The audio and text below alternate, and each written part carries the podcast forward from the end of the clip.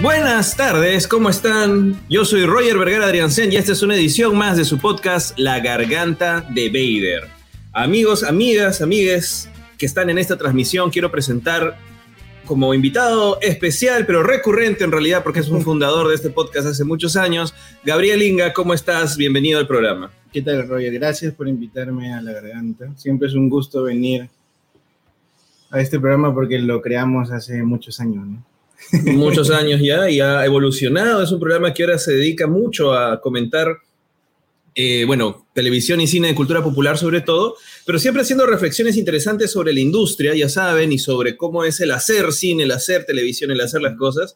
Y por eso es que disfrutamos tanto de este tipo de conversaciones en torno a cosas masivas, grandes, importantes, que llaman mucho la atención, como lo que vamos a hablar el día de hoy. Así que, Gabriel, ¿qué, qué vamos a comentar hoy día?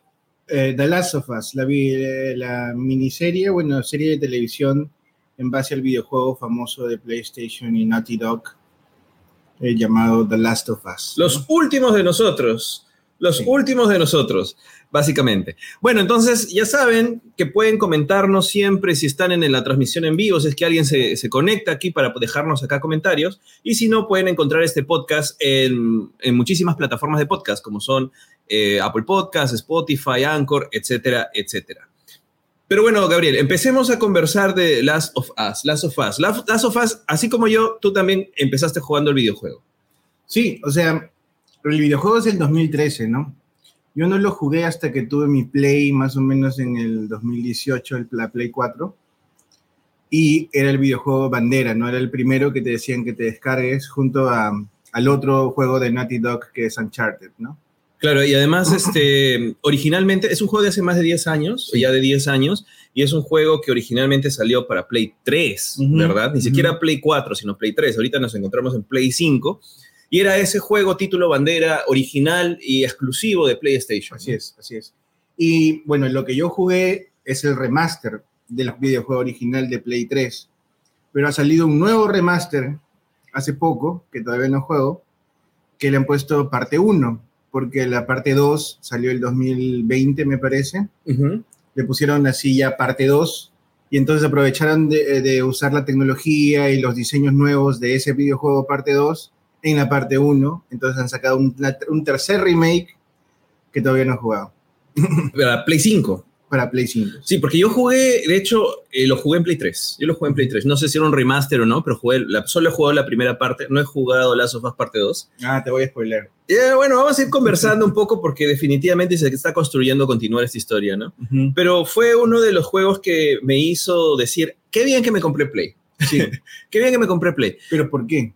O sea, eh, no solamente porque es un juego AAA con mucha acción, con, con personajes interesantes, con un universo posapocalíptico inter- interesante, sino que esa sensación la tuve específicamente al final del juego. O sea, el final del juego me hizo decir qué viaje que he vivido y qué finalote es el que estoy viendo, con qué conflicto, con qué situación, qué discursos me está dando que vale la pena. ¿Qué es lo que pasó anoche en el final? Eh, Estamos hablando ahorita todavía del juego, un poco de las experiencias que Ujú. tuvimos con el juego, pero definitivamente esa, esa forma de narrarnos la historia a través de mucha violencia, de mucho gameplay, muchas cosas que sí son repetitivas en este tipo de, de juegos de acción, que se las ingenian para seguir haciéndolo entretenido. La historia detrás del juego, el universo, los personajes y ese final hizo que valiera la, la pena las muchísimas horas de que uno le dedica al juego. No sé qué te pasó a ti, Gabriel, de repente con, con tu experiencia con el juego. De hecho, bueno, puedo ir un poco más atrás, ¿no? Yo antes jugaba en PC, ¿no? Y me cansé de quemar mis PCs jugando, ¿Ya? porque además los utilizaba para trabajar. Entonces Claro. dije, ya, hasta aquí nomás, no voy a armar otra PC para jugar, voy a tener una laptop para trabajar, que es una Mac, y voy a comprarme una consola. Y la decisión de comprar una PlayStation fue justamente por lo que pude ver en YouTube que se ofrecían en los estudios exclusivos, porque Sony tiene unos estudios exclusivos que crean juegazos como eh, God of War, ¿no? Eh, Uncharted y, y, bueno, The Last of Us, ¿no? Y de esas tres, de- digamos de esos tres eh, eh, juegos bandera, el que más me llamó la atención fue The Last of Us. ¿no? Mira que puse, Last of, of Us. claro. Eh, en es para- entonces, eh, di- digamos que habiendo experimentado la- el poder jugar este juego hace un montón de tiempo, hace muchos años, igual yo no lo jugué ahí inmediatamente, jugué como igual, me demoré unos años en comprar un play y poder jugar. Bueno, ahora puedes ver todo el juego en YouTube. Eh, ¿no? Puedes saber si podrías verlo todo, todo en YouTube. Ahora, cuando anunciaron la serie, cuando te dijeron van a hacer serie de, las, de Last of Us, ¿cuál fue tu primera impresión? Me emocionó mucho porque acababa de jugar el juego 2. Lo que pasa es que el juego 2, si te, si te gustó el juego 1, el juego 2 hace todo el doble. O sea, dura el doble. Ah, mira. eh, tienes dos personajes principales. eh, todo es más grande y más, más peligroso y es en verdad la historia también, los dilemas morales, que es al final lo que te cautivó con, con esto, el dilema moral que tienen los personajes protagónicos, eh, es aún más pesado. Bueno, eso ya lo veremos, porque ya han dicho que lo van a dividir en dos y tres, porque es demasiado grande el juego 2. Son como 40, 50 horas. Ya, Y este juego imagino. 1 son 11. Ujú. 11, 12, ¿no? Entonces, eh, yo cuando supe que iban a hacer la serie me emocioné por eso, porque ya sabía la historia de Ellie, más que la de Joel, yo, yo tuve ese, ese, esa reversa que muchos no han tenido, ¿no? Yo no me encariñé tanto con Joel como que muchos han sufrido por eso en el juego 2, sin spoilers. Eh, yo no le, le agarré tanto cariño a Joel, sino más a Ellie, porque jugué primero con Ellie en el juego 2 y luego jugué el juego 1. Ah, tú empezaste con Sí. el 2 y luego con el 1. Para, claro, el 1 porque quería más juego, ¿no? Claro, claro. Entonces, este, y en el juego 1 juegas más con Joel. ¿Y no te habías spoileado lo que había pasado al jugar el 2? Tú sabes que nunca me importa, ¿no? claro. Porque el final de la 1 es increíble, es increíble, es un gran final. Entonces, y para mí la chica ya estaba salvada, ¿no? Pero el problema fue lo que pasa con la figura paterna en Ujú. el juego 2, ¿no? Y entonces por eso me emocionó mucho. Y además, sabiendo que venía no solo del creador del juego, es Neil Brockman, ¿no? Sino de Craig Mazin, que es el creador de Chernobyl, que es una serie que me gustó mucho. Mm, Claro, claro, claro. Que de hecho ahora vamos a hablar, ya pasamos a hablar de la serie. Gracias a la gente que por ahí se conecta, por favor déjenos, déjenos algún comentario, algo, digan hola para saludarles. O cuéntenos sus impresiones, si les gustó la serie, si no les gustó, si la, si la odiaron. Todo para poder conversar ahora de forma online. Hay un comentario. ¡Ah, Valky! ¡Uh! Valky se conectó. Gracias, Valky, por seguirnos. Estamos aquí comentando The Last of Us con Gabriel Inga. Bueno, ya pasando, pasando a, a la, a la serie, específicamente a la serie. Yo también me alegré porque me gusta muchísimo el conflicto moral. Me- como te digo, me- me- el- ese final me dejó destruido cuando lo jugué y dije, esto acá es una gran historia, es una gran historia. Entonces, cuando supe que iban a hacer una serie, dije, de todas formas la veo. Es un conflicto filosófico, moral, sí. Es, es además un conflicto tan humano, tan Ujú. humano. O sea, eh, se, se puede, muchos otros juegos, otras historias te han, te han planteado la idea de, de el, el mundo o tu ser amado. Exacto. Ya te lo han planteado antes. O sea, si eres capaz de matar a otra persona por defender a tu familia, por ejemplo. Que es, es una pregunta muy, que puedes hacerte en cualquier momento de la vida, de Es verdad. el dilema del tranvía. Y claro, dilema del tranvía y sobre todo si es que vives en Latinoamérica. ya, todo el tiempo, ¿no? Eh, y, y es una pregunta tan válida, pero esta es una serie y el juego ya planteaba que habla sobre paternidad, pero también sobre el duelo, sobre los vacíos que no podemos llenar y nunca vamos a llenar, sobre esos, esos huecos que te quedan y cómo reconstruirte y formar nuevos vínculos, nuevas, nuevas relaciones que ni siquiera son familiares necesariamente, ¿no? Relaciones familiares que no necesariamente son de vínculos sanguíneos, ¿no? Y además de, de lo que uno es capaz de hacer por esos vínculos, sobre todo la mentira final, que es la de Joel. Sí. O sea, tenemos que, eh, es que es como, no puedo no mencionar el final sin hablar, eh, para hablar de la serie, porque eso trata todo, de cómo uno es capaz, o cómo los padres son capaces de, de mentirle a sus hijos por el bien, entre comillas, el bien de sus hijos Ujú. y que por más de que tú puedas decir es lo correcto, igual está mal. O sea, es- ese tipo de conflictos donde no puedes tener una postura clara, me encantan. Sí. No puedes tener una postura clara. Definitivamente entras en conflicto, así que es, es increíble. O sea, ya de por sí eso dije, ya, va a ser un serión. Y si lo respetan el juego, que lo han hecho, Sí. han respetado mucho la historia, es un serión. Este, primera pregunta que nos deja Valky. Dice, ¿qué piensan de la dupla Pedro y Bella Ramsey? Pedro Pascal y, y, y Bella Ramsey, Gabriel. Mm, yo siento que para televisión funciona. Para televisión funciona porque la gente que conoce el juego eh, los ha aceptado. Es bien raro que no haya mucha. O sea, sí se, se lanzaron contra Vela, entre, ¿Ah, co- sí? entre comillas, que no era bonita y no sé qué. ¿Qué huevones? Pero bueno, eh, eso no, no levantó tanto, porque la capacidad actoral de, de ella y de él son, es increíble, ¿no? O sea, lo que han hecho con la serie es increíble, con sus papeles. Eh, ella no sé cuántos años tiene, pero aparenta la edad de, de 14 años, ¿no? 13, Eh, 12 a veces, sí. es, es inexacto. Yo pensé que Vela lle- llegaba con fanaticada, porque Vela viene de hacer un gran papel siendo niña en, Era- Juego de Tronos. Era la, la- la Lady Osita, ¿no? La Osita. El, el tema es que hay algunos sonsos, ¿no? Que, que ven el, el modelo 3D de, de Ellie, era una chica muy distinta, parecida a, a Elliot Page, que es ahora, antes Ellen. Claro, pero hubo una denuncia, ¿no? Elliot Page, cuando era Ellen Page, los denunció de que se habían copiado su, su cara, ¿no? Para, para hacer Entonces- personaje. Sus rasgos físicos eran distintos a los de Bella Ramsey, por ahí algunos estúpidos saltaron, ¿no? Pe- eh, Pero, nadie dijo nada sobre Pedro. O sea, Igual Pedro es súper distinto a Joel. Joel es, es cau- caucásico y Pedro es latino, ¿no? Ujú. Y su hermano por eso es latino, más latino que él. Gabriel Luna es, es mucho más latino, ¿no? Entonces, esto- pero nadie se quejó por eso, ¿no? Porque viene por la reputación de Mandalorian y demás, y además machismo, ¿no? Sí, súper machista. Pero lo que han hecho ellos, creo que han agarrado lo que eh, han podido, creo que les prohibieron ver el juego en algún momento, pero se escabulleron y lo, lo vieron un poquito.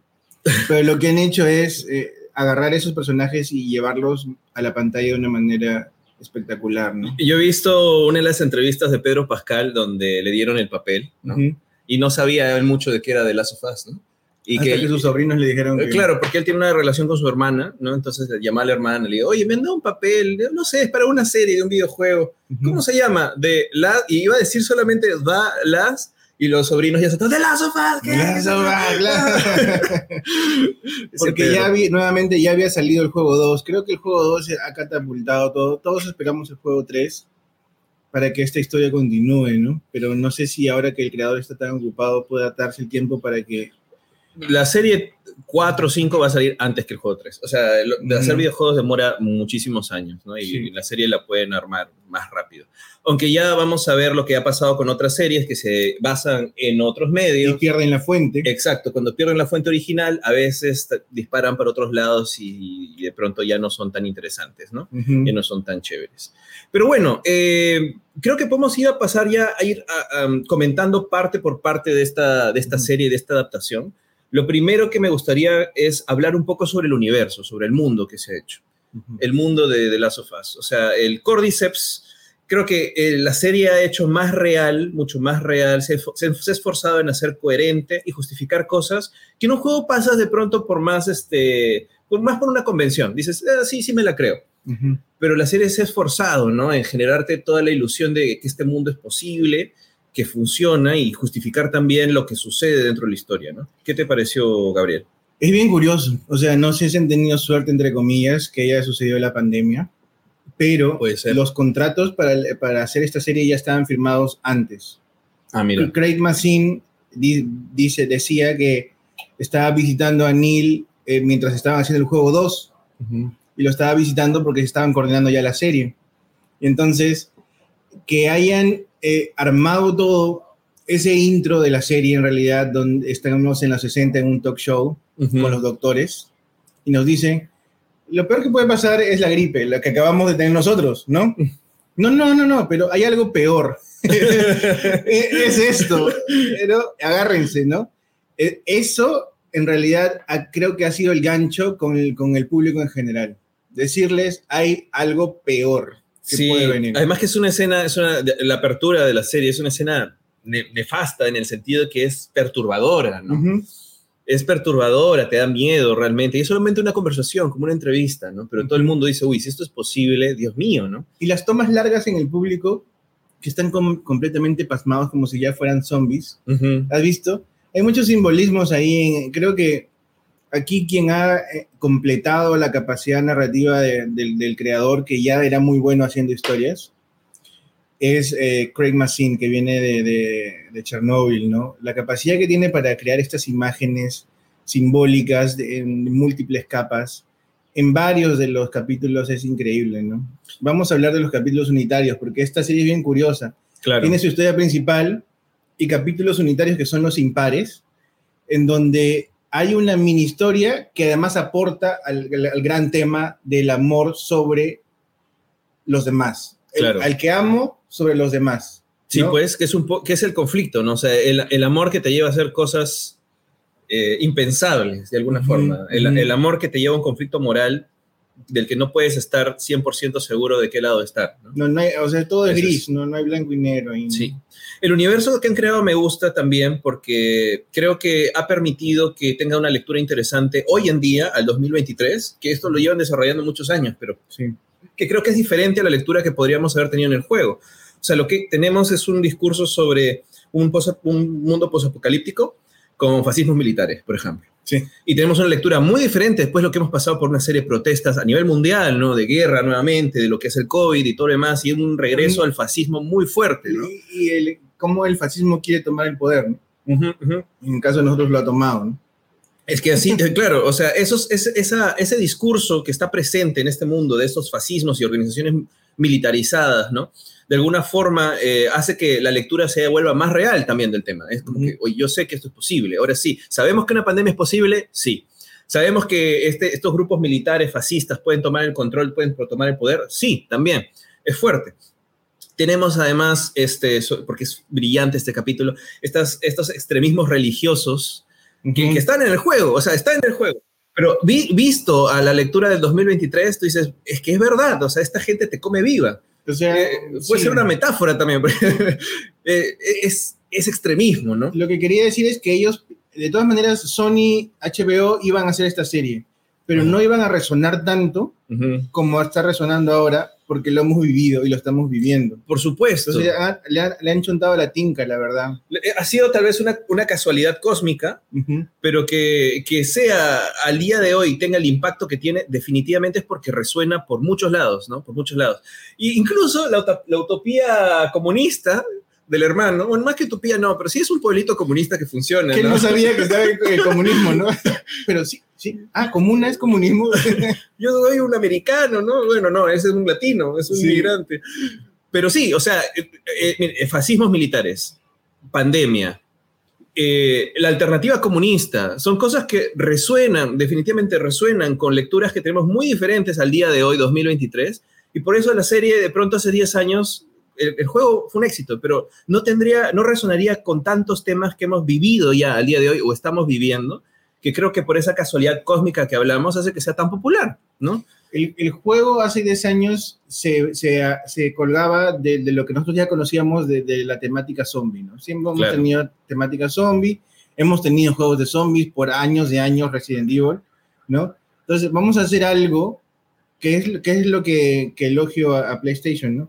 Vamos a hacer una historia de zombies con, un, con unos personajes riquísimos y unos conflictos riquísimos, donde no importen los zombies, importen las personas los últimos de nosotros mismos. ¿no? ¿Qué es lo que queda de nosotros como humanidad y por qué, es, yo creo que es lo más importante, por qué vale la pena seguir viviendo? Claro, claro, porque vale la- y finalmente es, por más loco, o sea, por cursi que suene, es el amor, ¿no? O sea, al Ujú. final de cuentas es el amor.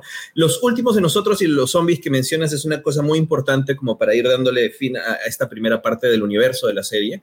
Y es porque los zombies, desde Romero, más o menos, no porque antes eran diferentes, siempre han estado al servicio de, un, eh, de una metáfora social, ¿no? Siempre han sido los desplazados, siempre han sido los inmigrantes, siempre han sido los afrodescendientes, siempre han sido me- metáforas de, de- de- de racismos y extremismos sociales, de discriminación, ¿no? De tipos de clase, ¿no? No son personas, podemos matarlos. No son personas, son cualquier cosa Sí, menos personas. sí, sí, sí. Son menos que personas. Entonces las historias, las historias de zombies, bueno, las buenas historias de zombies que hacen uso bien de, de, digamos, del género, son, son así, o sea, son historias que hablan sobre la deshumanización, ¿no? Cómo uno deja de ser humano, en qué extremos hace, digamos, uno deja de ser humano o considera al otro menos humano que uno, ¿no? Y creo que esto, lo que has dicho es, es, es perfecto, porque es los últimos de nosotros, que es lo que nos sigue sigue calificando de seres humanos, que es lo que permite que podamos continuar más allá del desastre, del, apocalipsis. del apocalipsis. Ahí, al, ojito que nos está viendo, bienvenido, bienvenida, bienvenida, gracias por estar acá. Ya saben que pueden dejar los comentarios para comentar, para poder saber qué les pareció de las sofás, conversar con nosotros. Bueno, entonces, este, y eh, digamos que a mí me parece que lo que han, termina de cerrarme mucho más en esta serie es que han puesto solamente los plot points más importantes. O sea, no es como en el juego que entre llegar a un punto al otro en términos narrativos demoradas y matadas 10.000 personas, sino que han dejado los plot points más, más importantes y lo han hecho más, más a tierra, lo han traído más a tierra, o sea, más al, más, más al realismo, de verdad, y a la relación humana entre los personajes, justificando más, además, sus, sus intenciones y sus objetivos, ¿no? bueno, en la maestría vi una teoría interesante de la intertextualidad, ¿no? Todos los productos audiovisuales, de libros, de música, de arte, lo que sea, son textos que tú puedes leer. Y el chiste de la cultura popular y lo que estamos haciendo y lo que hacemos tú y yo y lo que queremos hacer como creadores de contenidos es reescribir estos textos. Entonces el videojuego era un texto ya escrito, hecho, logrado, exitoso. Y lo curioso para mí y lo que he disfrutado más es ver cómo reescriben este texto para televisión. Claro. Y creo que, como tú dices, ha salido lo mejor de lo que ya existía y se ha complementado mucho más, además, con historias que el juego no te da. Por ejemplo, la historia de Billy Frank. Por supuesto. Que se, que se aprecia mucho más. Eh, ahora que hemos visto a la mamá de Ellie, que no la, no la conocíamos. Y además, ¿cómo cuentas esta historia sin tener dos horas de estar disparando y matando zombies? Y eso es una de las cosas más importantes, que, que el juego es, es full acción, pero la serie es no hemos visto que no hay, hay dos zombies han habido. No, no, la, gran explosión del, del quinto capítulo ¿no? ya pero eh, o hay zombies de lejos y todo pero realmente Joel contra zombies han habido dos o tres creo. No no ha habido nada. No y eso está excelente está excelente porque lo que hemos tenido es desarrollo de personajes conversaciones profundidad de, eh, desarrollo realmente momentos donde hay apertura vulnerabilidad de los personajes ¿no? entonces lo que dices es importantísimo esta esta reinterpretación esta relectura es otro medio no es un videojuego donde vas a tener piu piu piu piu piu piu Estás reescribiendo un texto. Tienes personajes y hay que conocer a los personajes y desarrollar esa relación. Y a pesar de que son nueve horas, más o menos, de... Más o menos, ha habido capítulos más largos que otros, ¿no? pero digamos, un aproximado de nueve horas de, visualización semana a semana. Yo lo he sentido súper rápido, eh, eh, ha pasado sin aburrimiento. Sí, sin y, demorar. y nos han dado más cosas. Podemos ir hablando de, los, de las cosas que no habían en el juego, por ejemplo. El capítulo de Billy Frank, que es un capítulo brillante. Sí. No hay casi Eli y, este, y, Pedro Pascal y Bella Ramsey no están, sino tenemos dos personajes completamente nuevos y su relación a lo largo del en el apocalipsis. El amor en el apocalipsis. Incluso aristotélicamente han hecho nueve episodios, que es muy raro, ¿no? No son diez, no son trece, no son veinte, nueve. Creo que los han partido tres, tres, tres, en un arco de tres, tres, tres. Y entonces salimos del capítulo 1 y 2, en donde pasan muchas cosas con estos personajes y la muerte de Tess. Y luego entramos al capítulo 3 y a mí me dio mucha ternura volver a ver a Tess un ratito, sabiendo que ya estaba muerta. Claro. Y es ver cómo una persona que además todos nos burlamos de esta persona rara que es el que se, el preppy, el que se prepara, el que... El que tiene su búnker, ¿no? Tiene todas las armas y se burla del gobierno, ¿no? Y de todos, y además él es primero, él es segundo, él es tercero, él va a sobrevivir solo y que se jodan todos. Ver su historia de amor y encontrar un propósito y dejar la carta para, para yo, que creo que nosotros somos los que protegemos. Eso fue eso resuena en el capítulo 9, desde el capítulo 3. Sí, sí, ¿no? sí. Es todo el concepto, básicamente. Y entonces son capítulos fuertes, también el capítulo 5, que es el que capítulo de los hermanos, ¿no? Eh, resuena muy fuerte con estas temáticas, o sea, y la gente común y corriente que no es que, no es que está leyendo estas cosas como nosotros lo leemos, eh, lo siente, lo, lo percibe, si está bien construido, lo va percibiendo en su subconsciente y va entendiendo, ah, esto es sobre esto, es sobre esto, es sobre esto, y al final se justifica el, el compromiso de Joel y lo que Joel hace al final, ¿no? Eh, ¿Por qué? Porque vimos que la importancia que, que Bill tenía sobre Frank. Y en el juego era muy distinto. O sea, Bill lo encontramos como una persona amargada, vieja. Sí se dice que es, es gay, pero que Frank se fue y lo dejó y le robó y se fue. Se pelearon, le robó y se fue y se murió, se suicidó por ahí. Y eso eh, los creadores decían, lo hemos cambiado porque se podía aprovechar mucho más para la televisión contar esta historia y complementar lo que ya estamos viendo y que sirva además como una pausa para catapultar el 456, ¿no? Sí, y yo creo que a eso me refiero también cuando han mejorado cosas del juego, que no es que en el juego, digamos, no son personajes a los que les daban mucha atención. No, el juego es todo huir. pío, pío, pío pero acá han aprovechado y han contado una historia de amor bellísima, que es una historia que te deja llorando realmente. Es una historia además que en televisión. Con la ventanita, que está ahí. Esta es la ventanita, claro, en donde terminas con la ventanita de, los. que también es un guiño para el juego. ¿No? Pero además es una historia LGTB que no, así nomás no tenemos todo un capítulo para desarrollar esos personajes. Una historia de amor LGTB en el apocalipsis deben haber pocas. Que no se ha visto en, en la fantasía, no se ha visto en televisión y que te, permite complementar el concepto y, los conflictos que se ven en toda la serie, pero sobre todo hacia el final. O sea, yo cuando vi ese capítulo dije, van a ser el mismo final que el juego. Sí, claro. Sí lo van a hacer. O sea, sí lo van a hacer, que era lo que yo estaba esperando. ¿no? O sea, el mismo final va a haber. Va a haber esa masacre, esa caída de alguna forma del héroe. no es un ascenso, es un descenso, ¿no? En donde... Pero totalmente justificado. Y justificado, y justificado, y que va a terminar mintiendo por amor, ese es el tema, ¿no? Que es que es, no puedes defenderlo, pero no, no, sabes, no, no sabrías qué hacer tampoco, ¿no? Es, esos conflictos son increíbles. Sí, no, o sea, si quieres hablamos al final del final, pero vamos progresivamente, ¿no? Pero efectivamente, o sea, yo creo que ha habido un... Aquí ya es algo artesanal, magistral, de, ya de, de la capacidad creativa de estas personas para adaptar y reescribir el, juego en, estos, que en realidad es muy poquito tiempo, ¿ah? porque el juego te puedes pasar horas y horas, horas, eh, estableciendo relaciones entre personajes. Por ejemplo, si sobrevives con un personaje, ¿qué es lo que pasa luego con el, con el maldito que nos encontramos en el 8? No me acuerdo su nombre. El, que, el que cree en Dios y no sé qué. Eh, no me acuerdo el, nombre tampoco, el caníbal. Ya, con este te lo encuentras y Ellie y él sobreviven a una azotada zombie. Y en esa, sobre, en esa supervivencia, él le va, la va animando, la va ayudando, y ahí es que se forma la relación entre ellos de confianza. Y ella más o menos eh, está esperando la medicina, pero ya más o menos confía en él. Eso no se puede ver en la televisión, porque no pueden pasar horas mientras te disparas uno solo. No, pues. Entonces, lo que, cómo lo han construido ha sido, creo, genial.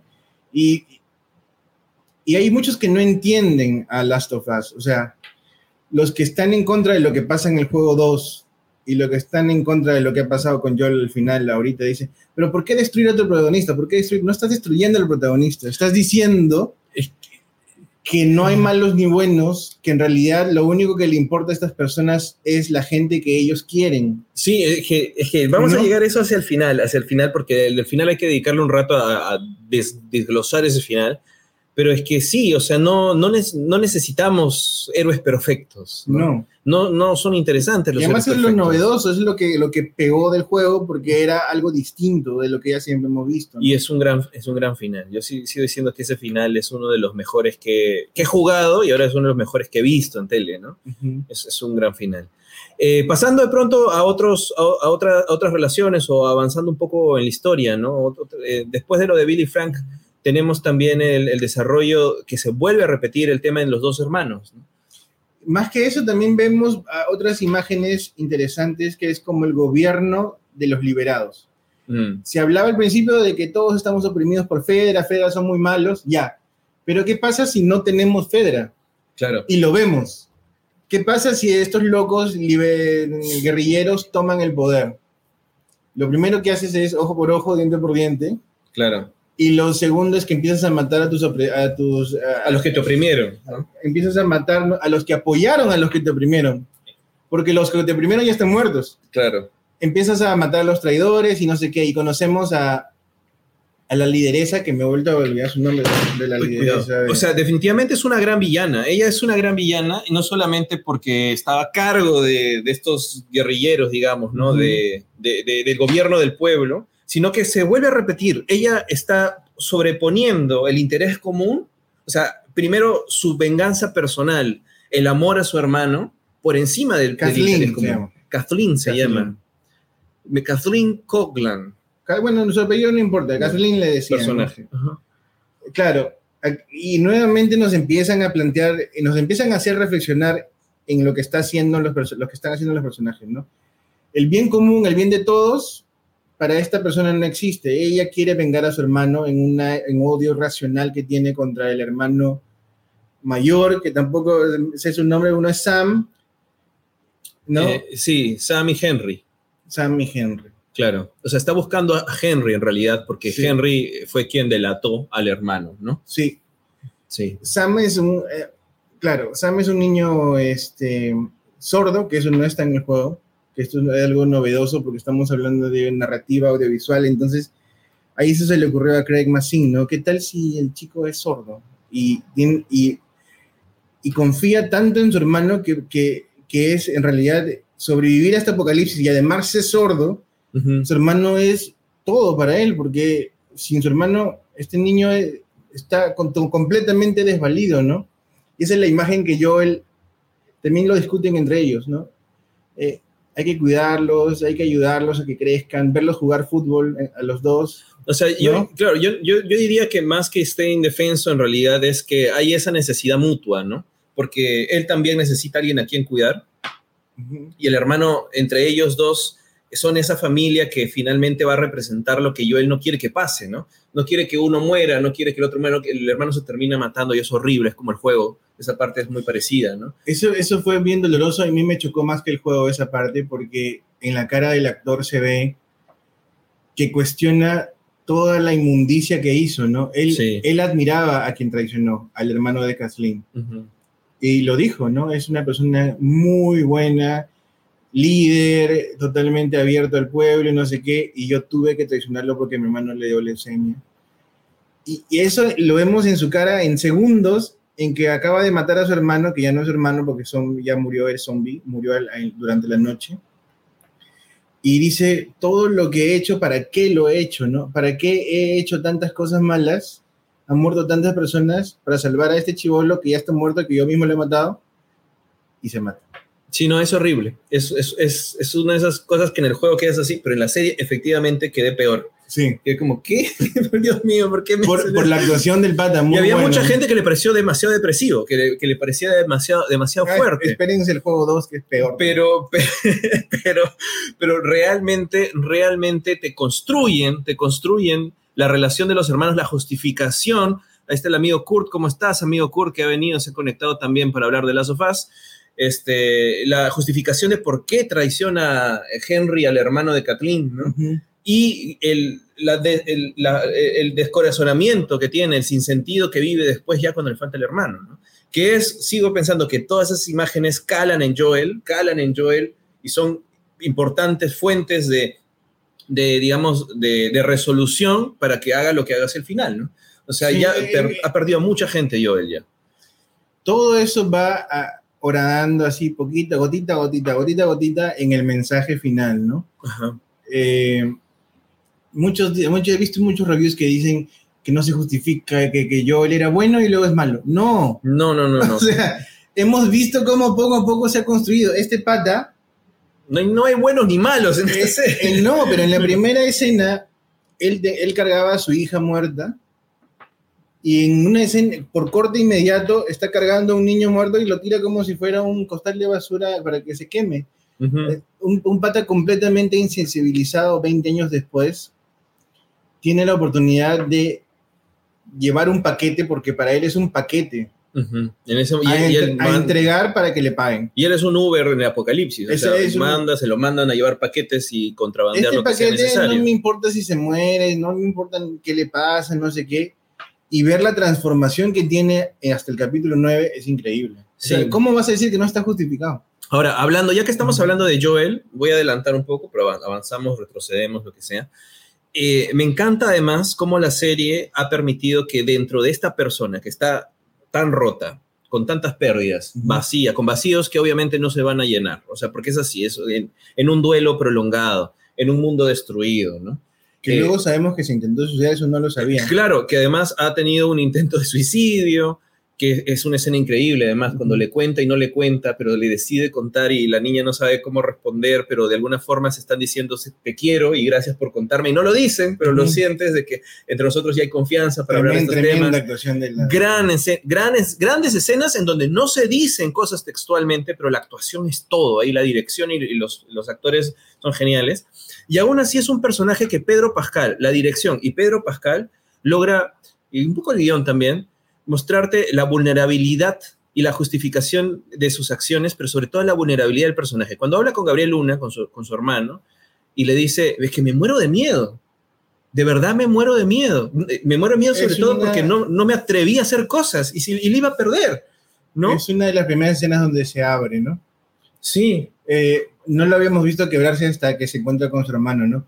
Y además sentimos en la escena del bar previamente que hay tanto... Eh, tanto sin decirse entre hermanos también, hay mucho que no se ha resuelto entre estos hermanos, pero no van a meterse ahí porque se acaban de encontrar y luego como que empieza a explotar la cosa y se empiezan a reclamar. Yo me sentí muy identificado también entre hermanos. Que, por supuesto, por supuesto. Ahí Kurt, dice esas miradas. Sí, las miradas en esta serie son todo. Es que ahí te das cuenta toda la historia que hay detrás. Hay muchas cosas que no te van a decir y no te van a contar, pero hay relación, hay relación construida, hay dinámica construida. Definitivamente grandes actores y por ahí eh, y el hermano ha salido un poquito, ¿eh? el hermano ha salido un poquito.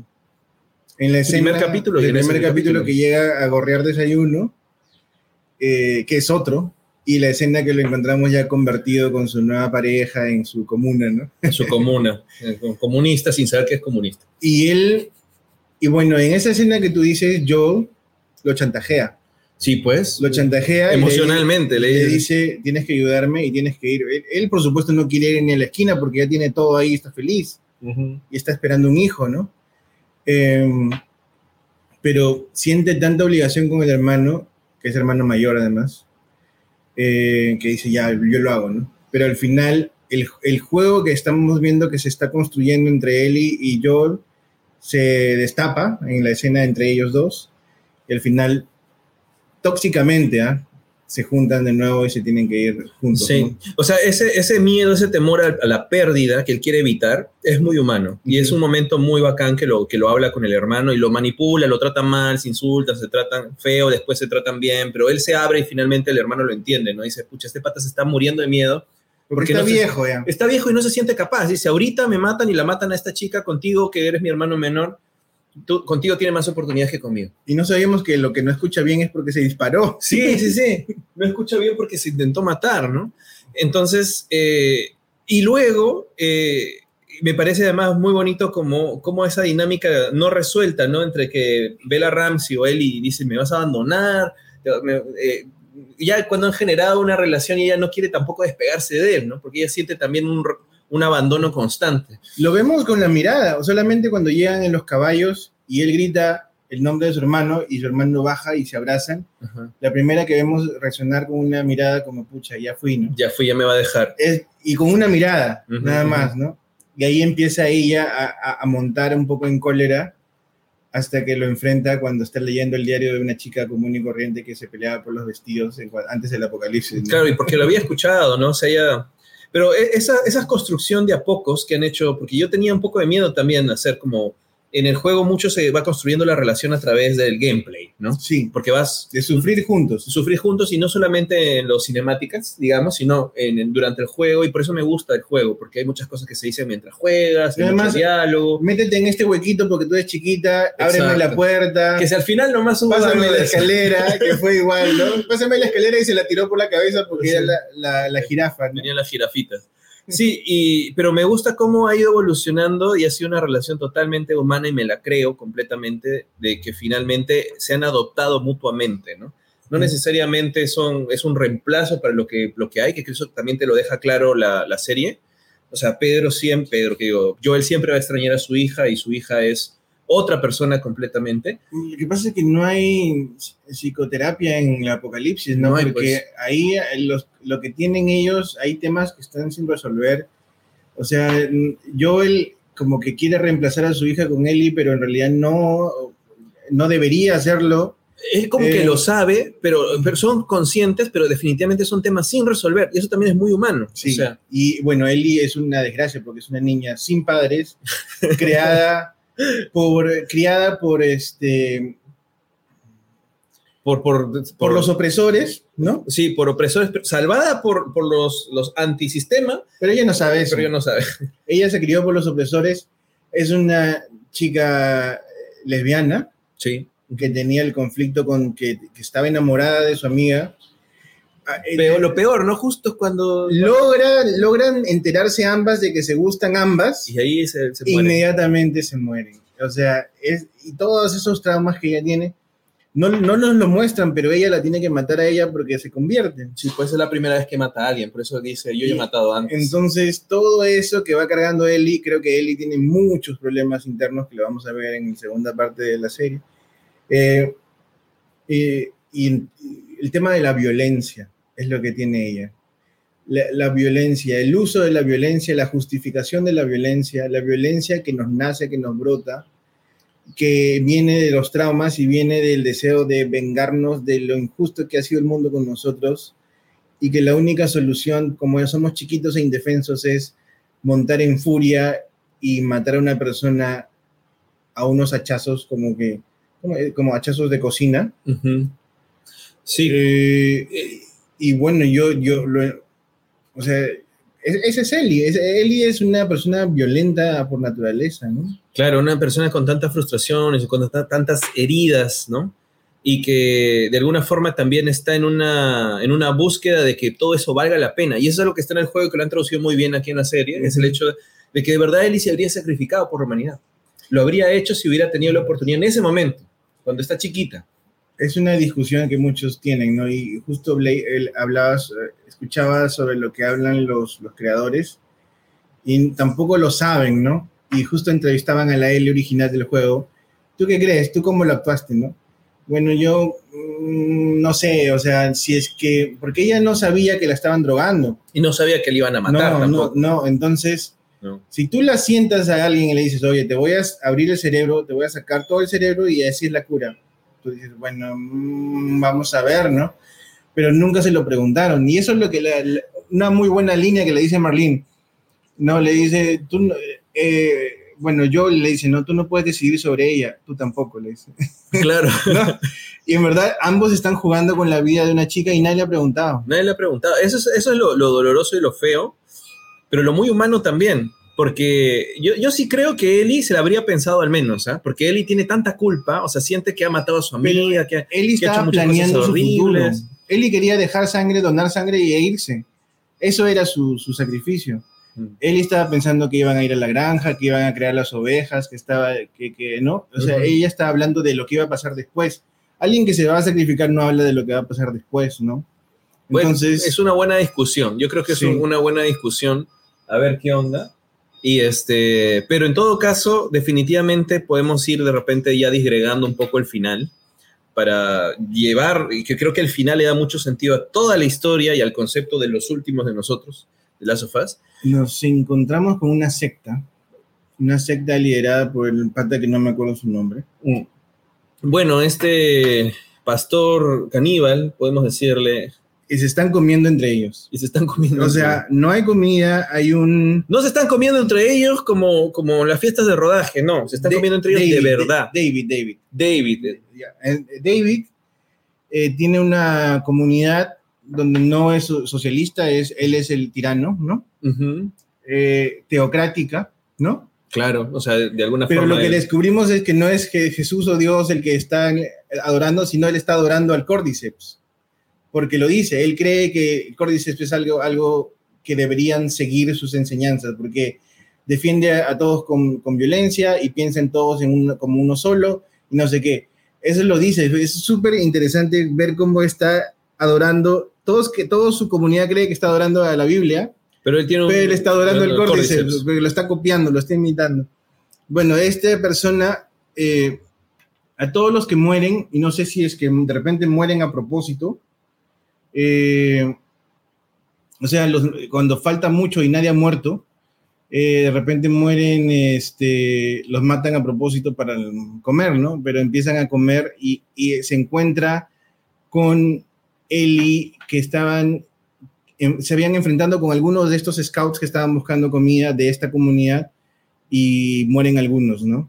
Y entonces eh, eh, ya saben que hay una, algunos escapan, ya saben que hay un señor con una niña, que nos han matado algunos, y justo este jefe y su segundo al mando se la encuentran cuando ella está indefensa sola porque eh, Joel ha sido herido, ¿no? Claro, que ha habido varios cambios ahí entre el juego y, la serie, pero yo creo que para bien. O sea, la, la, herida de Joel ya era, en el juego era como que, ¿cómo te levantas después de eso? O sea, le atravesó un fierro, ¿no? Horrible. Pero lo interesante de acá es cómo eh, ya se, digamos, llevas a Ellie al extremo, la enfrentas a otro tipo de persona que representa un poco la perversión que hay en este mundo, sí. la desviación y perversión que existe. Ella ha estado con un tipo que tampoco es que sea un santo, que es Joel, pero con que ha hecho una relación de, alguna forma de, de, mutuo cariño, de mutuo entendimiento, ¿no? De que de verdad se están haciendo como una especie de relación más o menos familiar. ¿no? Podríamos decirlo también enfermiza dependiente, puede ser, pero al menos es una, relación, digamos, más, más, más humanitaria, ¿no? Más, de mutuo beneficio, de mutuo cariño. Se encuentra con la representación de la desviación y perversión de este mundo lleno de cordyceps, más terrible. Sí, además, este pata era profesor de niños. Era profesor, luego se volvió pastor de secta y la gente se come entre sí, no todos saben que se están comiendo manos. Y además tiene una perversión pedófila también, ¿no? Sí, tiene una mirada bien rara sobre esta...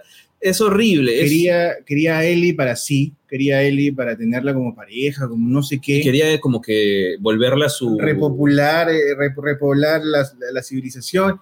Una cosa horrible, una figura paternalista distorsionada completamente todo lo contrario a, Joel. ¿no? Entonces también es una contraposición de que, ok, tú piensas que Joel está medio mal de la cabeza, sí lo está, obviamente, tiene muchas cosas sin resolver, pero el otro extremo es mucho peor, ¿no? Es, es el malo, malo, malo, malo, malo, malo, malo, malo, al otro extremo de la maldad, ¿no? Sí. Eh, lo que nos lleva un poco, ya superando esta parte, cuando ya se pueden reencontrar y ambos matan gente por el camino, ambos, nos lleva hacia el final ya de la historia, ¿no?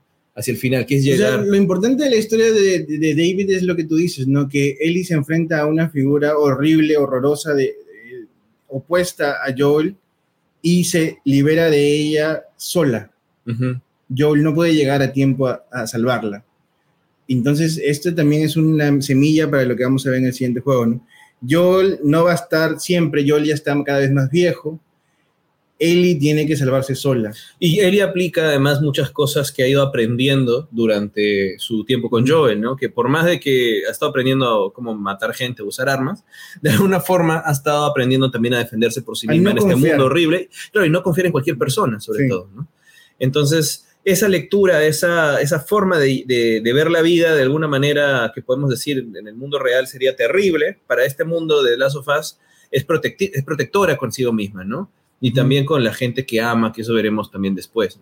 Entonces, este, pero eso nos lleva un poco hacia el final, porque quería hablar, quería darme más tiempo para el final, porque creo que hay mucho, mucho lo que hablar. Un final de este tipo de historias, la expectativa, lo digo por, por, la sensación desde el juego, ¿ah? pero lo han hecho bien acá en la serie. Es como que vamos a tener un gran enfrentamiento final, el héroe o y la heroína van a tener como que un gran despliegue de fuerza, de choque de fuerzas, de repente van a atacar a los, a los, a los médicos, pero van a poder salvar a la humanidad, hay una esperanza de salvar a la humanidad, hasta Soy Leyenda tiene como una esperanza de salvar a la humanidad.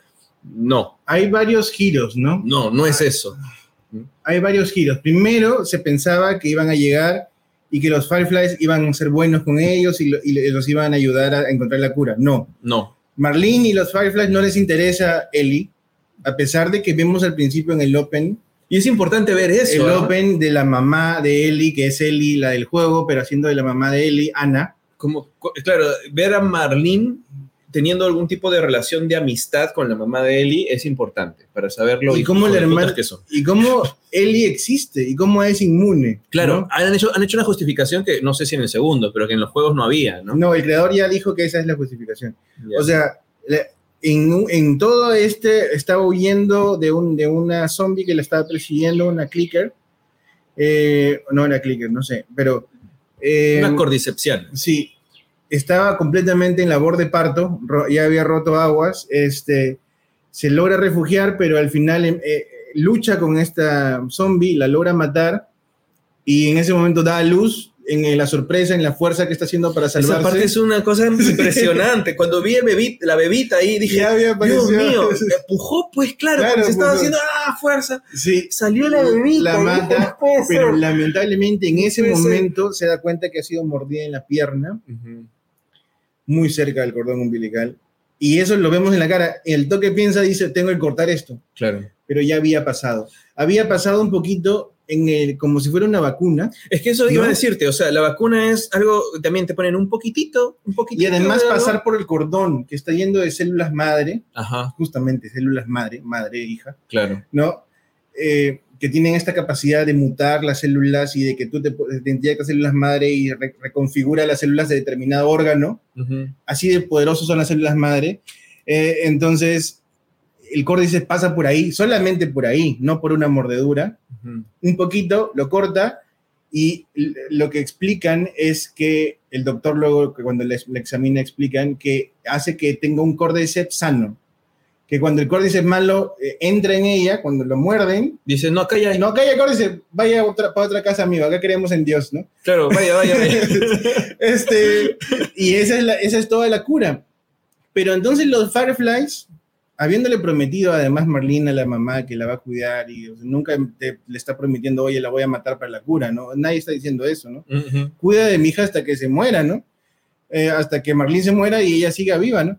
Este, o sea, no pudieron pensar un poquito como que ya vamos a usar cordones umbilicales o vamos a ver qué otras formas hay de hacer. No, hay que matarla de frente y abrirla como un, como un pollo y ver qué podemos hacer para la cura, ¿no? Claro, es que también, o sea, bueno, son unos malditos, ¿no? Pero digamos, la, la ca- casualidad de la existencia de, de una persona inmune, ¿no? De, de- creo que refuerza lo que se decía en el juego, pero ahora es más fuerte, porque ahora ves que realmente que ella sea inmune es una casualidad bien, bien específica, ¿no? Que justo muerdan a la mamá, lleva un tiempo específico para que pase el córdice por cordón umbilical y todo. De verdad, es como que es la única inmune. Tú dices, es la única inmune. Pero podría replicarse. Podría replicarse, pero tú dices es la única. Entonces la mentira de Joel se vuelve más grande, pues, porque le dice, hay un montón de gente como tú. Es que Joel es un, es esto. es un constructor, un tipo común en ese momento que se le ocurrió ocurrido, pues no, o sea, se le ocurrió una mentira pésima que yo estoy seguro que Ellie sabe que es una mentira, pero ella quiere creer que no es mentira para estar más tranquila, ¿no? Y porque también le duele que Joel le, le mienta. Sí, pero está claro que no le creen. No, está claro Porque que- es, es una mentira hasta las patas, en verdad.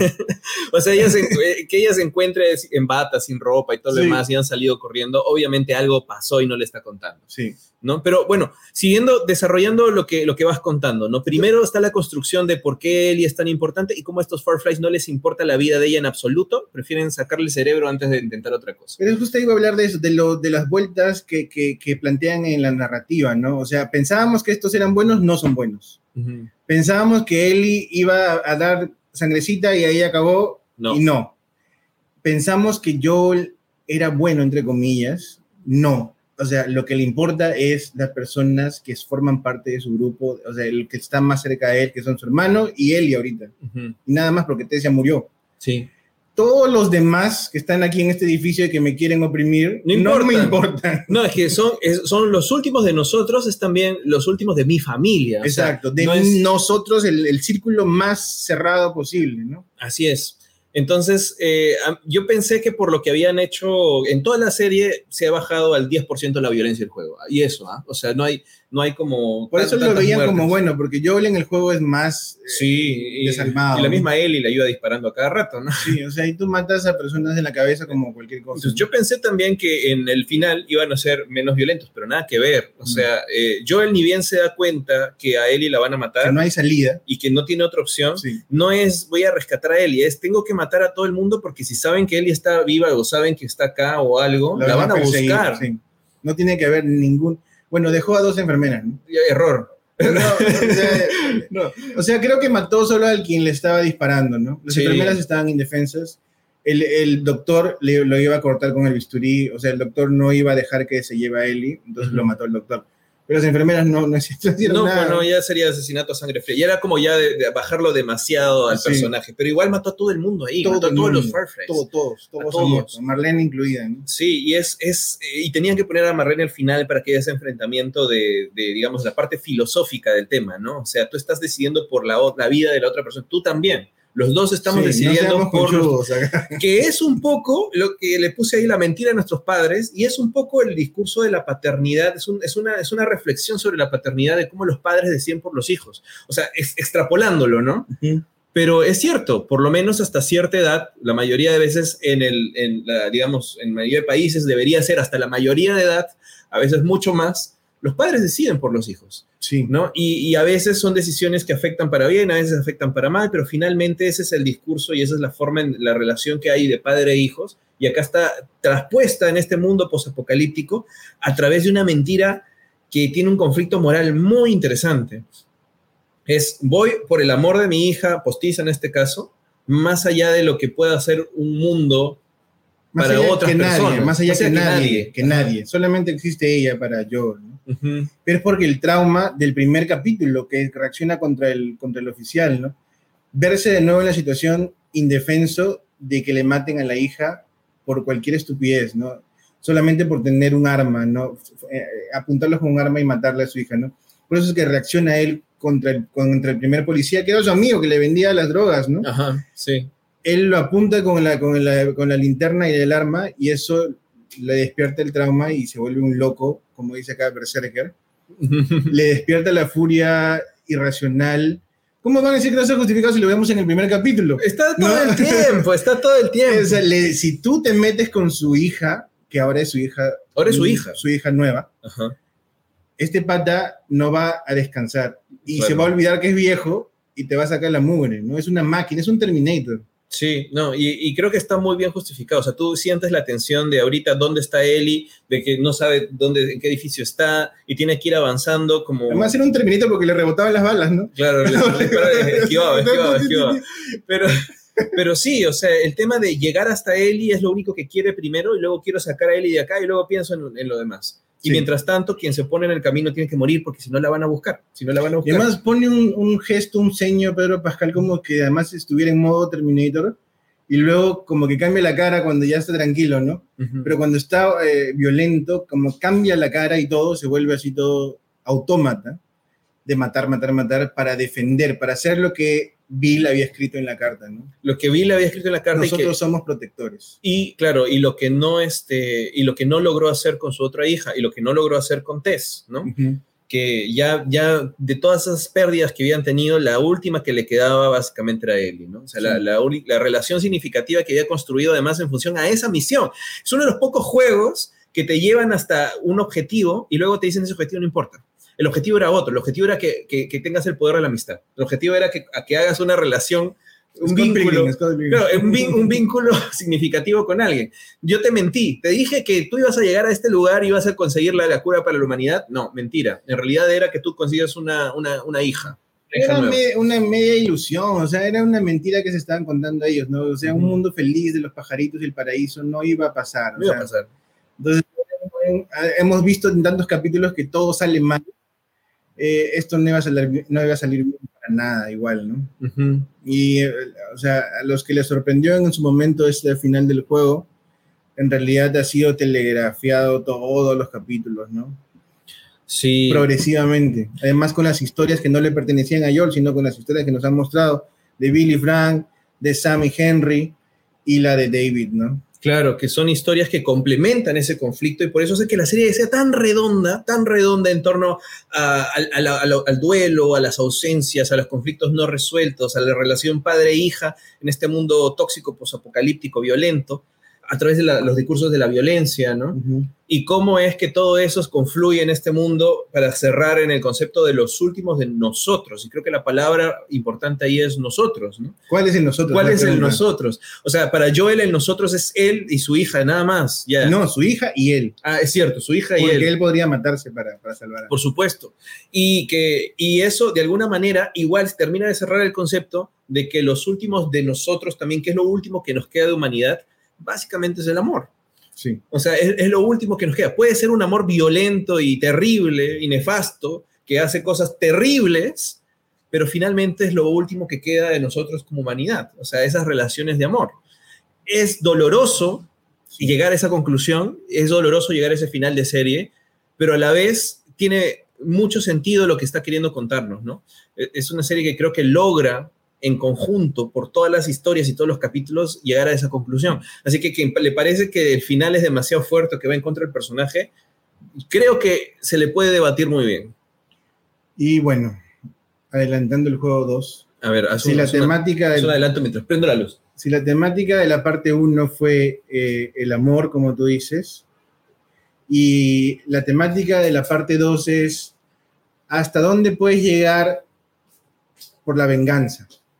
¡Hala! O sea, si te quitan ese en nosotros, hasta dónde puedes llegar por la venganza. Y eh, el, el doctor que murió en el quirófano es muy importante. Ah, con razón los memes decían, Joel, no mates a ese doctor. porque su hija y Ellie Spoiler, spoiler. son las que se enfrentan a muerte durante todo ese juego de la parte 2. ¿no? Si te matan a tu papá, ¿hasta dónde puedes llegar? ¡Hala, shit! Y hasta dónde puedes deshumanizarte, porque la Ellie que conocemos ahora eh, no le ha pasado nada hasta ahora de lo que le termina pasando al final del juego 2. O sea, si creías que era depresivo lo que hemos visto ahorita, espérate a que termine la tercera temporada, porque lo van a dividir en segunda y tercera ¿Y temporada. cuándo, ya, ya has visto noticias de cuándo van a hacer una segunda temporada de Last of Us? ¿Cuánto va a demorar? Lo que estaban bromeando con, con- con Pedro Pascal diciendo que, porque Pedro Pascal solo llega hasta la segunda temporada, o sea, ya todos saben que Joel muere y que eso es el detonante del juego 2, Eh, o sea que sucede muy al principio. Eh, entonces él estaba hablando que, están, eh, que él espera, seguro ya, lo han, ya le han dicho que, que se pare tiempo, él espera grabar en ese invierno, en este invierno, O sea, este año. Ajá, hacia el final del año, que es el invierno del hemisferio norte. Claro, entonces tendríamos es- esperan en, estar grabando ya. en año y medio de repente, que en el mejor de los casos, si no dos años. No, yo creo que para el final del próximo año ya deberían estar. O sea, empezando el, o sea, el 24-25, ¿no? Claro, Como han estrenado Como ahora. Sí. 24-25. Entonces tengo tiempo para jugar el segundo juego, porque no ese no lo he jugado. No, te vas a spoilear, tienen que jugarlo. Pues Además tengo que jugarlo. Que cu- cualquier precio que pagues por ese juego, que ahora está baratísimo, porque es de Play, es de PlayStation, eh, eh, vale la pena, porque es un juego larguísimo, lleno además de cartitas, de audios, de recuerditos, de cosas que puedes encontrar y ver cómo el, el universo expandido de lo que ha pasado en, en este apocalipsis. Hay flashbacks hacia atrás, hacia adelante, o sea, porque perdemos a Joel, ¿no? Pero entonces, y el conflicto que quedamos eh, de la mentira de Joel se, se resuelve en este juego también, porque ella está completamente desgarrada por la mentira Ujú. pero se reconcilian. Eh, eh, yo, eh,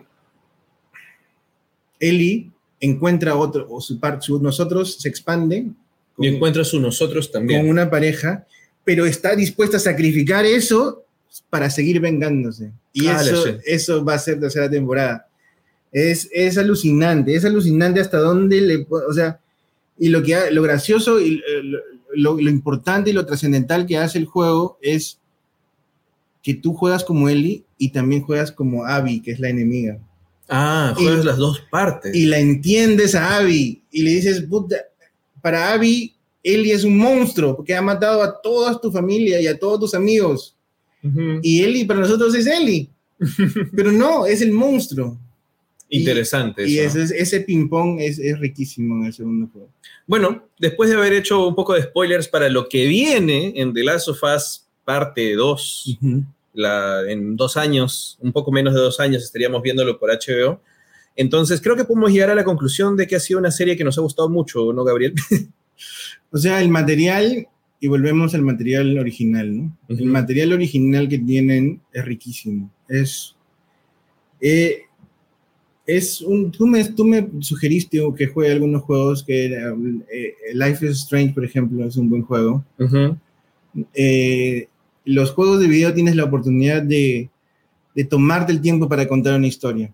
Y además, eh, vivir la historia desde el POV, ¿no? Desde el, desde el punto de vista subjetivo. Tú eres el personaje. Claro, y te ¿no? vuelve mucho, mucho más inmersivo, ¿no? Pero Es una experiencia inmersiva. ver cómo han traducido eso, que ha mantenido la calidad, incluso la ha mejorado en varias partes, ha, ha sido increíble, ha sido un, un ejemplo para cualquier producto, ya sea película o serie que quiera hacer un, algo de videojuegos. Vamos a ver cómo le va a Mario Bros. ahorita. este, o sea, aquí es el estándar.